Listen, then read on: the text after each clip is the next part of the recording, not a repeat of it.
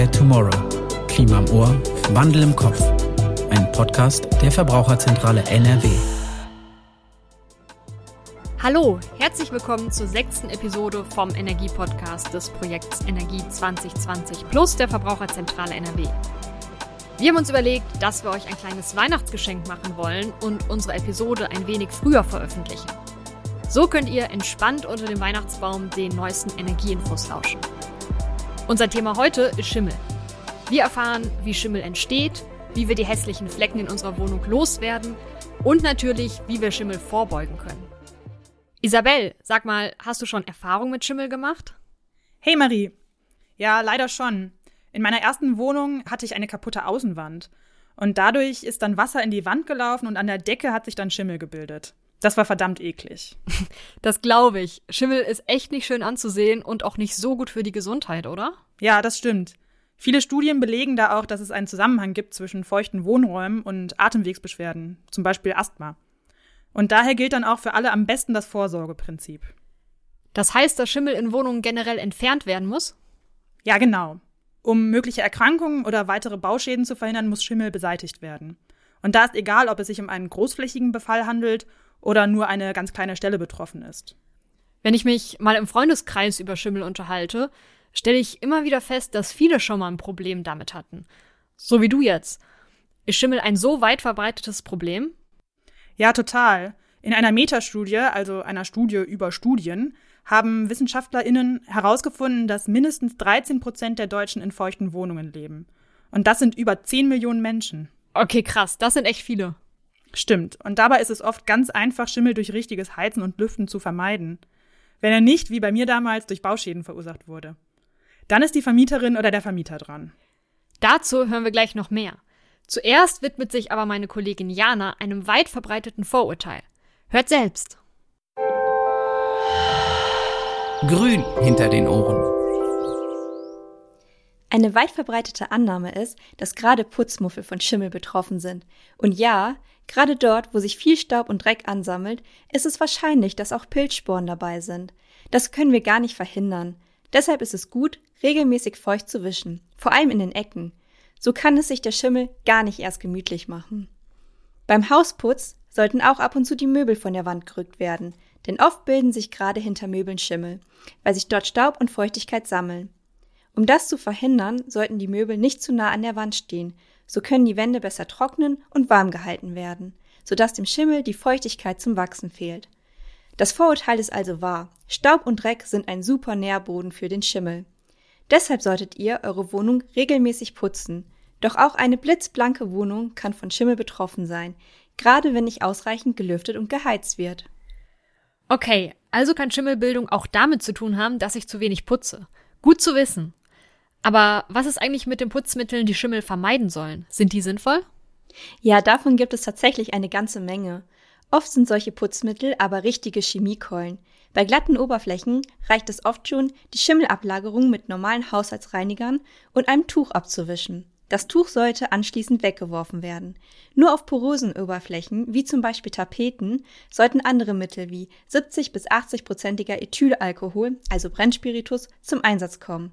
Aber Vorsicht, wenn du den benutzt, solltest du gleichzeitig gut lüften und nicht rauchen. Vielleicht bekommst du kleinflächigen Schimmel damit schon in den Griff. Danke, Jana.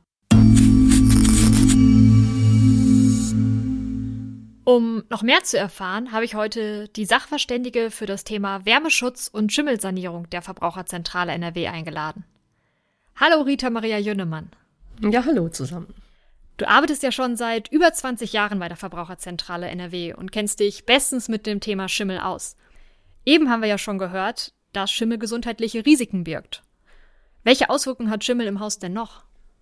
Ja, Schimmel kann Baumaterialien beschädigen, er sieht unschön aus und wenn man auf Dauer Schimmel in der Wohnung hat, dann kann man sich tatsächlich sehr unwohl fühlen, weil das auch äh, ja das Allgemeinbefinden beeinträchtigt und auch durchaus äh, Allergien auslösen kann.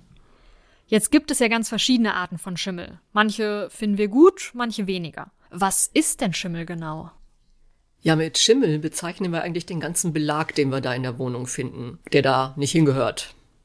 Und der besteht zum größten Teil aus Schimmelpilzen, aber auch aus anderen Mikroorganismen wie Milben oder Bakterien und Staub ist auch dabei.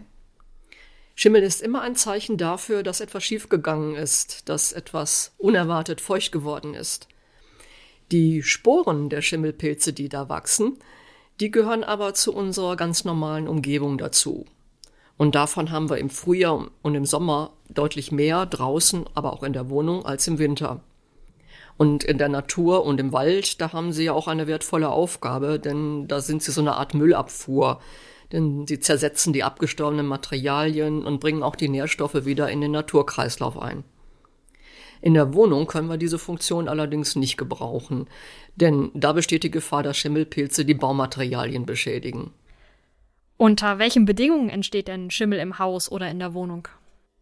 Schimmel entsteht dann, wenn sich Pilzsporen auf einem für sie geeigneten Nährboden niederlassen und wenn dann auch noch die Umgebung feucht genug ist, dann beginnt quasi das Pilzwachstum.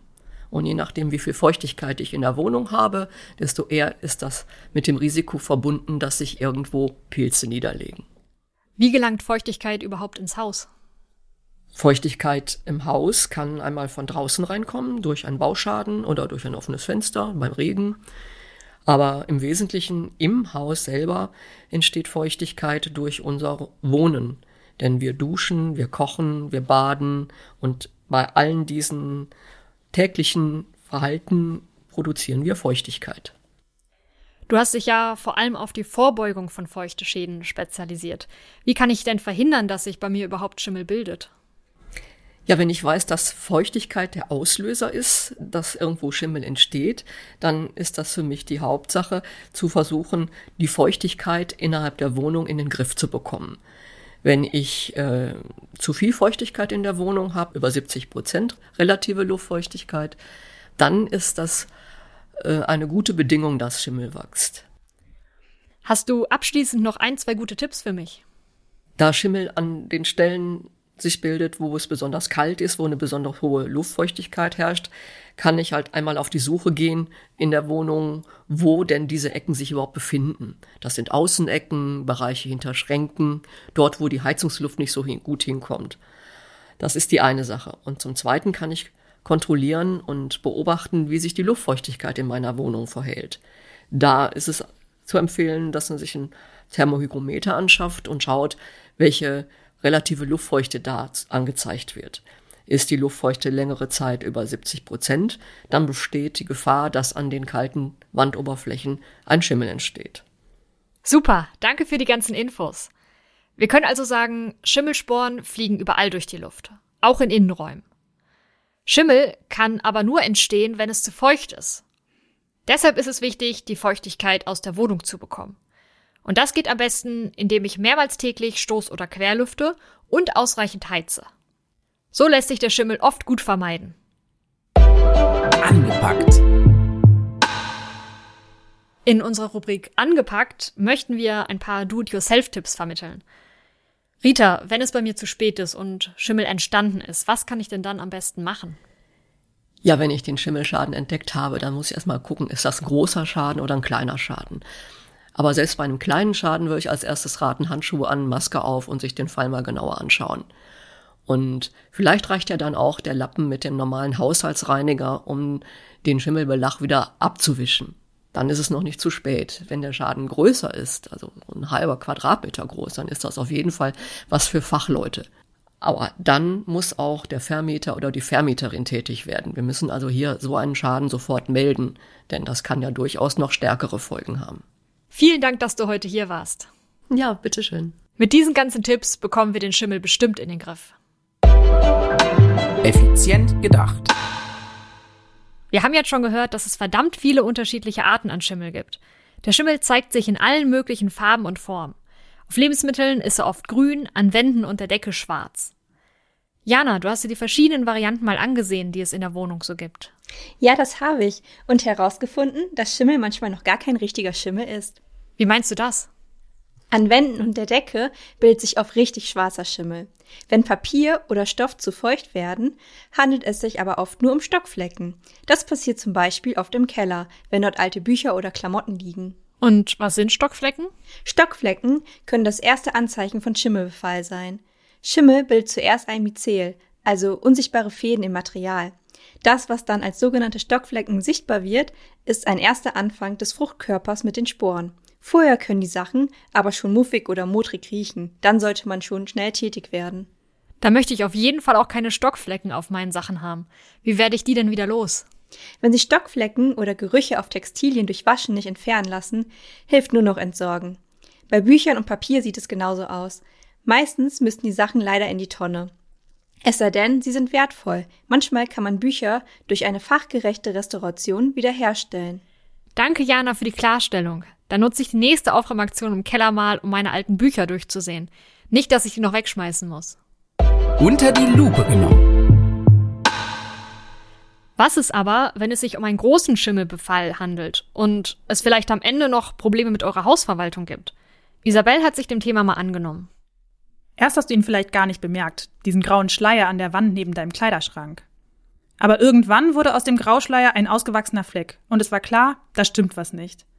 Wenn du Schimmel an deinen Wänden entdeckst, solltest du das Problem auf keinen Fall aufschieben und dich direkt an deine Vermieterin oder deinen Vermieter wenden. Denn Schimmel kann, wie wir heute schon gehört haben, sowohl gesundheitliche Auswirkungen auf dich haben, als auch die Bausubstanz deines Wohngebäudes beeinflussen. Aber auch wie du deine Mängel meldest, ist wichtig, sagt Rechtsexperte André Juffan, Geschäftsführer beim Deutschen Mieterbund NRW. Wenn man als Mieter einen Schimmelschaden feststellt, sollte man seinen Vermieter darüber informieren. Das macht man am besten nachweisbar, also schriftlich. Ähm, in das Anschreiben sollte man genau reinschreiben, wo der Schimmelschaden ist. Man kann da auch Bilder dabei fügen. Dann hat man es ganz eindeutig. Außerdem sollte man eine Frist zur Beseitigung setzen und da schon bereits reinschreiben, dass man zukünftige Mieten unter dem Vorbehalt der rückwirkenden Mietminderung zahlt. Wichtig ist aber auch, dich selbst zu hinterfragen. Kann es vielleicht sein, dass du mit deinem Verhalten verantwortlich bist für den Schimmel? Lüftest du nach dem Duschen vielleicht nie? Oder lässt du Wäsche im geschlossenen Wohnraum trocknen? Auch hier, ohne richtig zu lüften? Oder heilst du vielleicht zu wenig? Wenn du die Fragen mit Nein beantworten kannst, super. Leider scheint es dann zwar nicht deine Schuld, aber womöglich ein größeres Problem zu sein. Wenn der Schaden aufgrund von Baumängeln entstanden ist, dann hat man neben dem Recht auf Schadensbeseitigung auch das Recht, die Miete gemindert zu zahlen. Die Höhe der Mietminderung ist immer eine sehr individuelle Entscheidung und kommt darauf an, wie groß der Schimmelschaden ist. Die Gerichte urteilen jetzt zum Teil auch sehr unterschiedlich. Deswegen empfehlen wir zunächst, die volle Miete weiter zu zahlen, aber im Verwendungszweck der Überweisung reinzuschreiben, Zahlung unter Vorbehalt. Was aber, wenn euer Vermieter bzw. eure Vermieterin sich nicht um den Schimmelbefall kümmert oder euch alle Kosten in Rechnung stellen will? Wendet euch dann am besten an einen lokalen Mieterverein oder auch an die Mietrechtsberatung in einer der über 60 lokalen Beratungsstellen der Verbraucherzentrale NRW. Denn Mietrecht zu überblicken ist für Laien kaum möglich. Wenn der Vermieter sich auch nach Fristsetzung und gegebenenfalls nach Mahnung immer noch nicht um die fachgemäße Beseitigung kümmert, dann hat man im Inneren der Wohnung zum einen eben das Recht auf die sogenannte Ersatzvornahme. Das heißt, man darf selber eine Fachfirma beauftragen und die Kosten dann dem Vermieter in Rechnung stellen. Man darf aber auch die Miete mindern und darüber hinaus sogar noch weitere Anteile der Miete als Druckmittel zurückbehalten. Ich würde in solchen Fällen aber immer empfehlen, sich zunächst ganz sicher zu sein, also sich sowohl in Bezug auf den technischen Schimmelbefall als auch in Bezug auf die Rechtslage und den individuellen Fall beraten zu lassen. Zum Abschluss hat mir Herr Juffan außerdem noch diese hilfreichen Infos mit auf den Weg gegeben. In der Praxis ist die Rechtslage in solchen Schimmelfällen meistens gar nicht das Komplizierte, sondern die Tatsachenfrage, wer denn nun die Verantwortung für den Schimmelbefall trägt. Denn häufig ist es eine Kombination aus Nutzerverhalten und dem Zustand der Wohnung, die technisch verantwortlich für den Schimmel ist. Dabei hat der Mieter besonders zu beachten, dass er bei Altbauten nicht das Recht auf eine moderne Isolierung hat. Der Vermieter schuldet nach der Rechtsprechung des Bundesgerichtshofes nur den Standard, der zum Zeitpunkt der Errichtung der Wohnung baujahrestypisch war. Da muss man also besonders, wenn man im Altbau wohnt, sehr vorsichtig sein. Mit Schimmel ist nicht zu spaßen. So viel ist schon mal klar. Damit ihr euch nicht selbst ein Schimmelproblem in die Wohnung holt, solltet ihr, wie wir heute gelernt haben, regelmäßig Stoßlüften. Auch das richtige Heizen spielt bei der Vorbeugung eine wichtige Rolle. Dazu hört ihr bei uns in der nächsten Episode mehr. Für weitere Infos klickt wie immer auf den Link in unseren Show Notes oder besucht uns auf Instagram auf unserem Profil My Home is Our Future. Wir freuen uns, wenn ihr im nächsten Jahr wieder einschaltet. Kommt gut ins neue Jahr. Ciao. In the Air Tomorrow. Ein Podcast der Verbraucherzentrale NRW.